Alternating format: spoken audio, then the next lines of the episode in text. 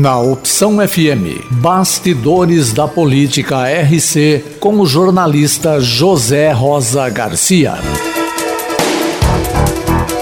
Rio Claro terá, a partir de segunda-feira, dia 17, uma linha de ônibus circular exclusiva para levar as pessoas até os pontos de vacinação contra a Covid, que funcionam no Centro Cultural e na Faculdade Anhanguera.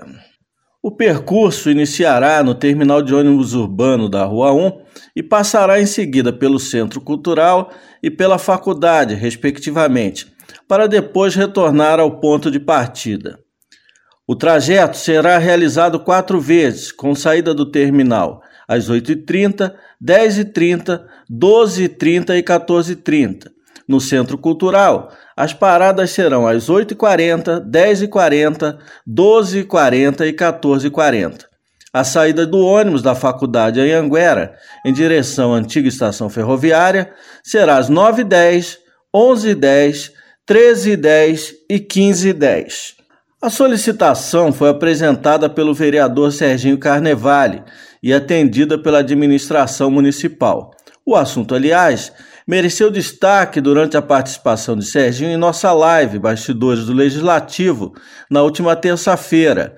Ele, inclusive, fala agora com exclusividade para a Rádio Opção FM sobre o assunto. Olá, pessoal dos Bastidores da Política RC.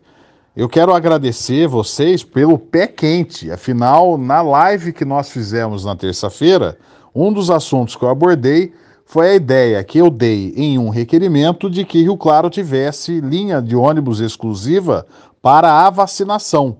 Veja só o caso daqueles que vão se vacinar no centro cultural. O ônibus mais próximo, no mínimo, fica a 3, 4 quarteirões de distância da entrada do centro cultural, local, um dos pontos de vacinação, junto com a Faculdade Anhanguera. Então, é uma forma da prefeitura dar dignidade a essas pessoas que querem ajudar também a toda a coletividade se vacinando.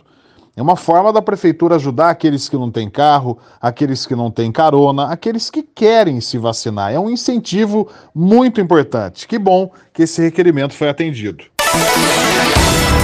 A Opção FM apresentou Bastidores da Política RC com o jornalista José Rosa Garcia. Visite o site bastidoresdapoliticarc.com.br.